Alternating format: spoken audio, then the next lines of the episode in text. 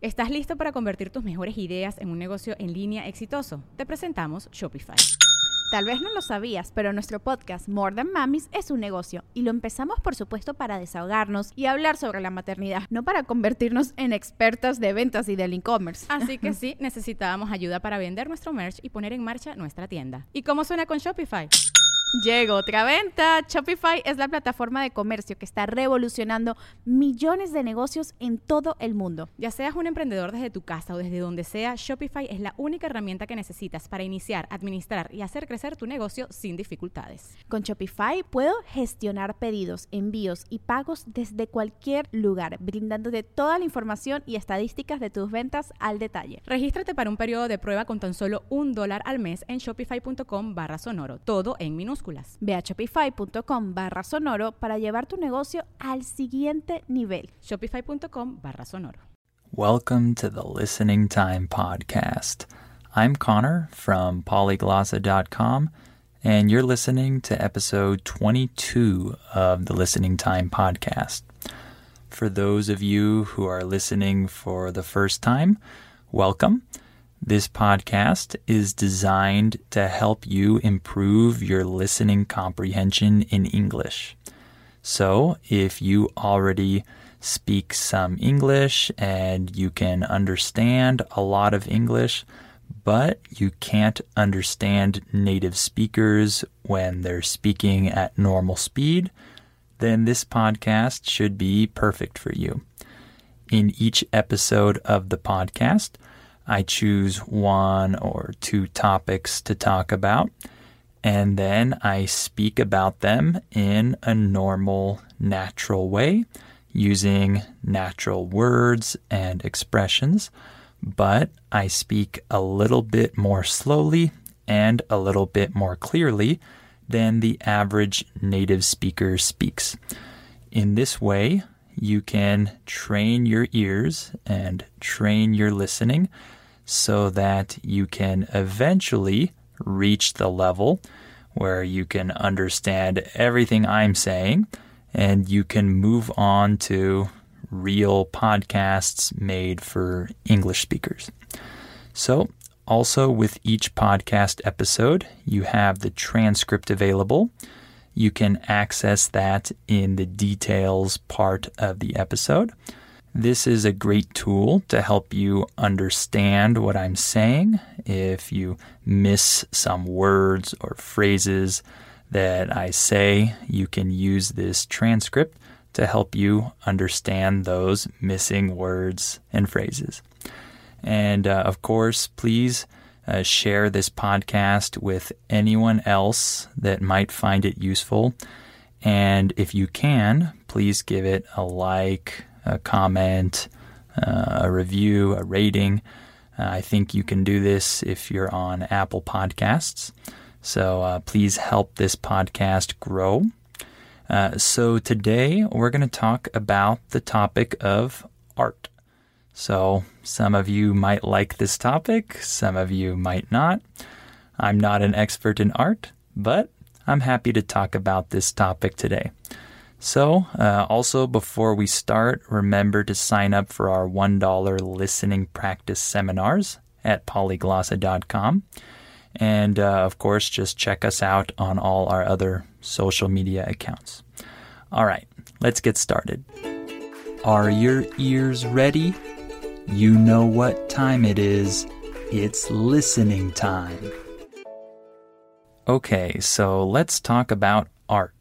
So, first of all, let's try to define the word art. What does art mean? Well, one definition that I found and I modified a little bit to match my idea is the following the expression of human creativity using some medium. So, uh, when we say the word medium, we're talking about uh, one type of tool to express art. For example, painting, that's one medium. Sculpture, that's another medium. So these are different mediums of art. So, in my opinion, art is the expression of human creativity using some medium. And I think that some of you might agree with this definition. So, one thing that people might not agree on when it comes to art is what is classified as art. Some people might classify many, many things as art, and some people might have a stricter view of art and would only classify certain things as art. I'm probably somewhere in the middle. I don't think that anything is art if you just call it art, but I also agree that art can take many different forms. So I think there is a lot of variety when it comes to art. And one other thing that's important to consider when defining art or describing art is beauty. Uh, this topic causes a lot of debate, right? Debate is what happens when people disagree and they argue with each other. This causes a lot of debate because some people think that beauty is completely subjective, uh, meaning that every single person defines beauty based on their particular their particular tastes, right? And other people might say that there are some universal standards when it comes to beauty. So they might think that beauty is more objective. When something is more objective, that means that it's not subjective, meaning that uh, each person can't just change the definition or uh, change this concept according to their view, right? It's objective. That means it's kind of universal. So some people think that beauty is universal and there are some standards to what is beautiful and what's not, what art is beautiful, what art isn't. This is a tricky topic. The word tricky just refers to something that is not easy. It's difficult, it's tricky. So for me, this is a tricky topic, and I'm not going to try to answer it because I'm sure some of you will definitely disagree with me. So I prefer to just leave it at that. Let's move on to talking about some art movements throughout history. So we use the term movement when talking about different periods of art and different uh, styles of art that were created during different time periods. So I'm just going to cover a few of these major art movements. When I say that I'm going to cover something, that means that I'm going to talk about something. For example, I can say, in today's class, we're going to cover the present perfect verb tense. This just means we're going to learn this. We're going to talk about this today.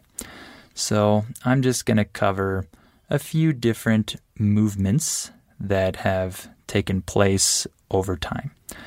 So uh, we have the ancient art uh, of ancient civilizations of thousands of years ago. For example, the art of ancient Egypt. Uh, Egyptian art focused a lot on the afterlife.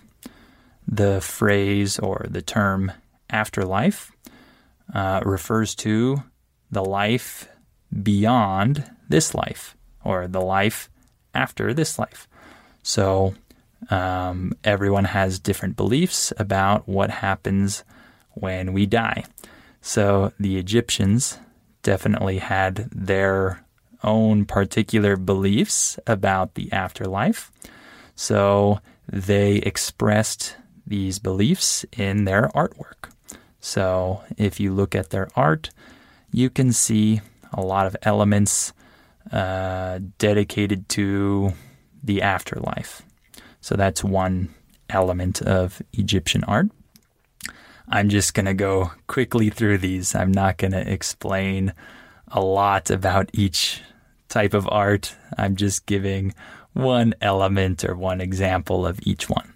So, the next one that I'll talk about is Greek art. So, in ancient Greece, uh, of course, they had very rich art uh, and they focused a lot on balance and they focused on having perfect proportions in their art. So I think that a lot of the figures and people and things that you see in Greek art, uh, a lot of these things are very nice. They're very beautiful and balanced because of that focus. And then there was also a lot of art in the Roman Empire. So Roman art focused a lot on realism. So real things and uh, uh, art about the real world around them. So I'm going to fast forward here. When we say fast forward, we mean that we're going to go uh, forward in time to a different place. So I'm going to fast forward to the 15th and 16th centuries. These were very important centuries uh, regarding art because this is when the Renaissance took place. So the Renaissance artists uh, they created very beautiful classical artwork, and a lot of these works are still very famous today. For example, uh, the Mona Lisa.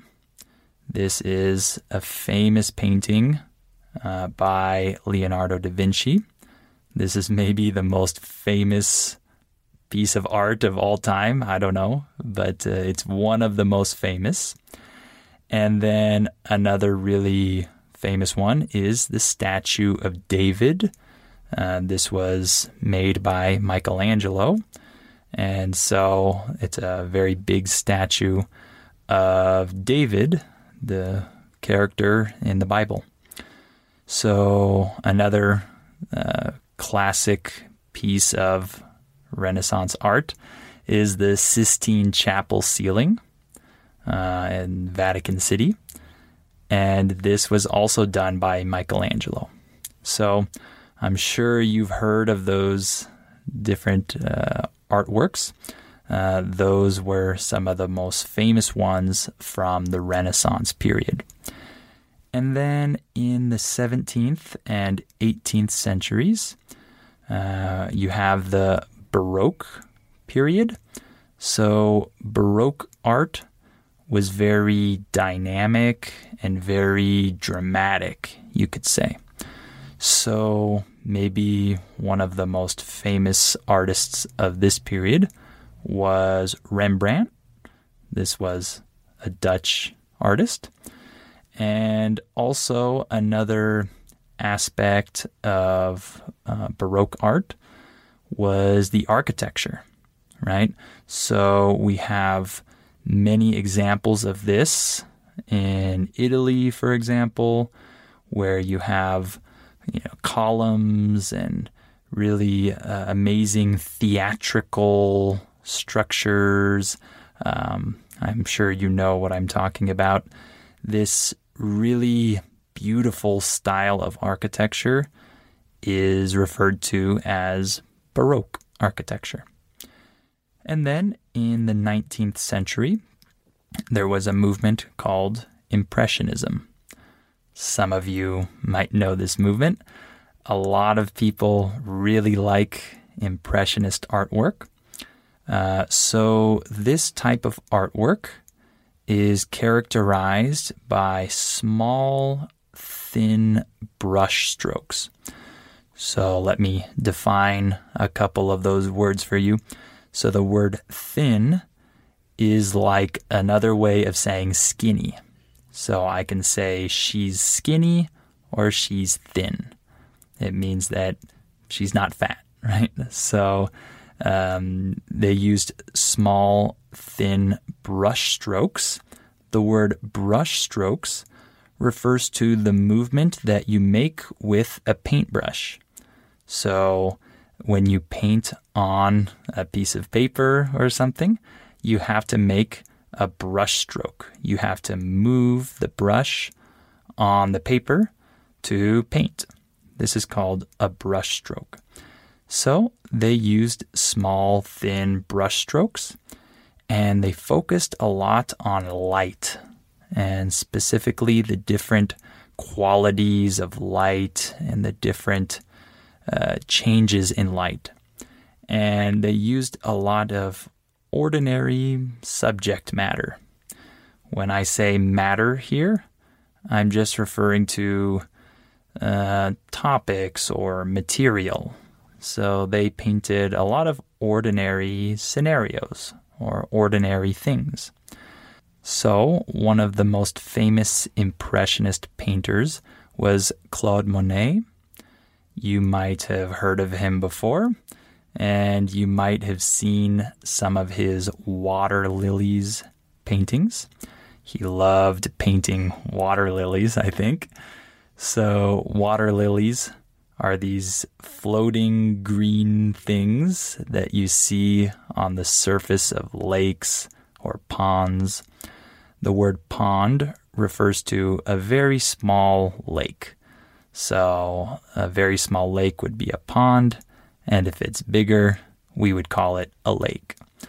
So, uh, lastly, I'll talk just a little bit about the art of today, present day art. Uh, this is sometimes referred to as postmodernism or deconstructivism. And I think this started in the early 1970s and continues until today.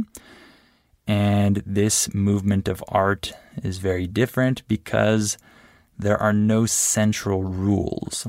In the other movements, there were certain defining characteristics, but in this movement, there aren't any central rules, and the artists mix a lot of styles from the past and maybe invent some new techniques uh, that we haven't seen before.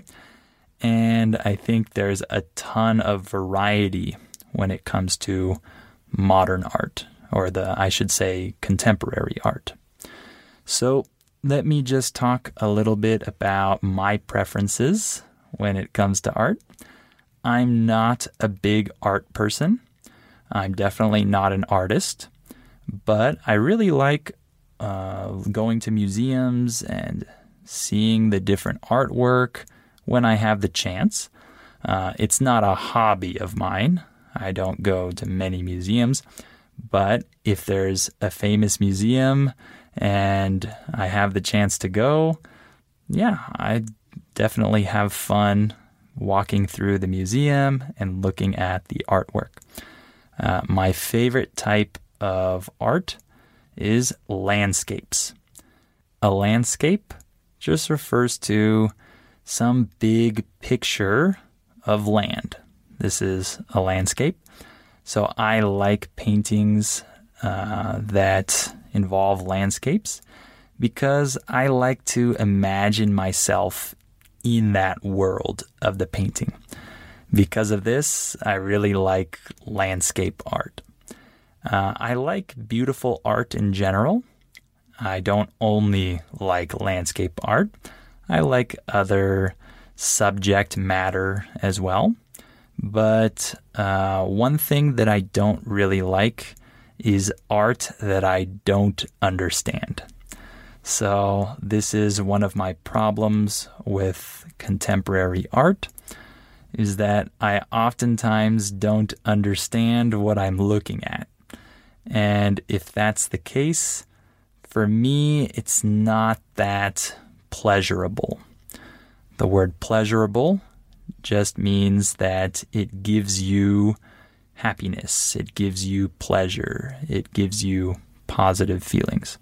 So it's not that pleasurable for me to look at artwork that I don't understand.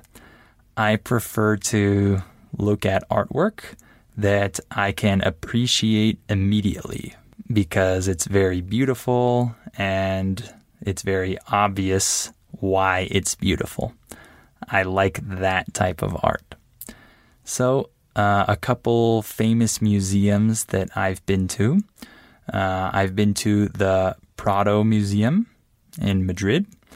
And uh, this museum is famous for having a lot of famous uh, Spanish artwork from Diego Velázquez and Francisco Goya in particular.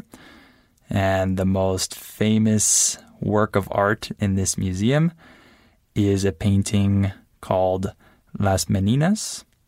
So, this was a very big painting uh, by Diego Velázquez. It's a very important work of art. And one other famous museum I've been to is the Gallery of the Academy of Florence. And this museum is famous because this is where the statue of David is. So I was able to see the statue of David when I visited Florence a couple of years ago. And it was really uh, unique because when we went inside that museum, we were practically the only ones in the room with the statue of David because we got to the museum very early and all of the other people that were in the museum were taking a tour and the tour started on the other side of the museum. So we just entered and went directly to the statue of David. And so we were there with just one or two other people in this big room with this really famous work of art.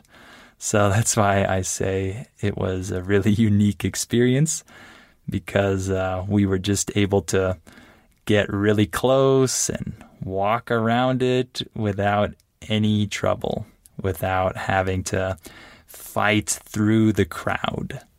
The word crowd just refers to a big group of people. So that was a very interesting experience. And lastly, about me as an artist, as I mentioned, I'm not an artist at all. But when I was younger, I liked drawing war scenes. I liked drawing little soldiers battling each other. And I also liked drawing some comics as well. But when I got older, I stopped this completely. So now I don't do any type of art. I'm not very good with visuals and images or photography or things like that. I prefer words, so I like writing, and so I guess you could consider that an art as well. Uh, so in that case, uh, I might say that my favorite type of art is writing. Okay, let's stop there for today. Remember that you can access the transcript in the details part of the episode. And of course, remember to share this podcast with anyone else who might find it useful. And if you can, please give it a rating, a like, a comment. And uh, of course, make sure to sign up for our $1 listening practice seminars at polyglossa.com. And thank you very much for listening to this episode. And I hope you'll come back for episode 23 of the Listening Time podcast.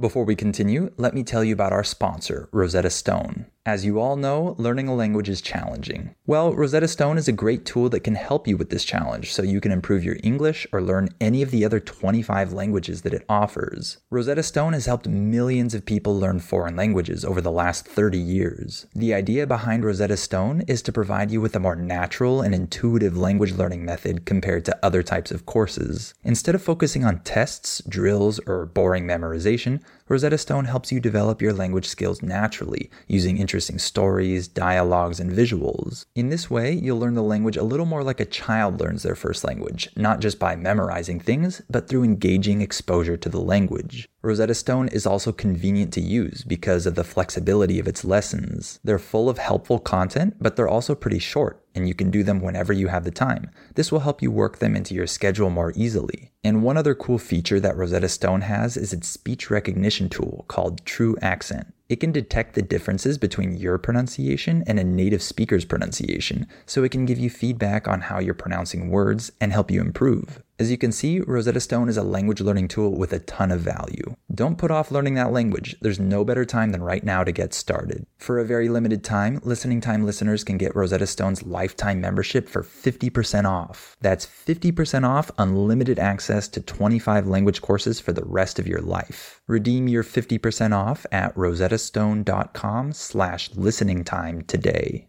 ¿Te preocupas por tu familia? Entonces, ¿por qué darles solo huevos ordinarios cuando pueden disfrutar de lo mejor? Eggland's Best, los únicos huevos con ese delicioso sabor fresco de granja, además de la mejor nutrición, como 6 veces más vitamina D, 10 veces más vitamina E y 25% menos de grasa saturada que los huevos regulares, además de muchos otros nutrientes importantes. Así que, dales los mejores huevos. Eggland's Best, mejor sabor, mejor nutrición, mejores huevos. Okay, round two. Name something that's not boring. A laundry? Ooh, a book club. Computer solitaire, huh? Ah, oh, sorry, we were looking for Chumba Casino. That's right. ChumbaCasino.com has over 100 casino style games. Join today and play for free for your chance to redeem some serious prizes. ChumbaCasino.com. No purchase necessary. Full prohibited by law. 18 plus terms and conditions apply. See website for details.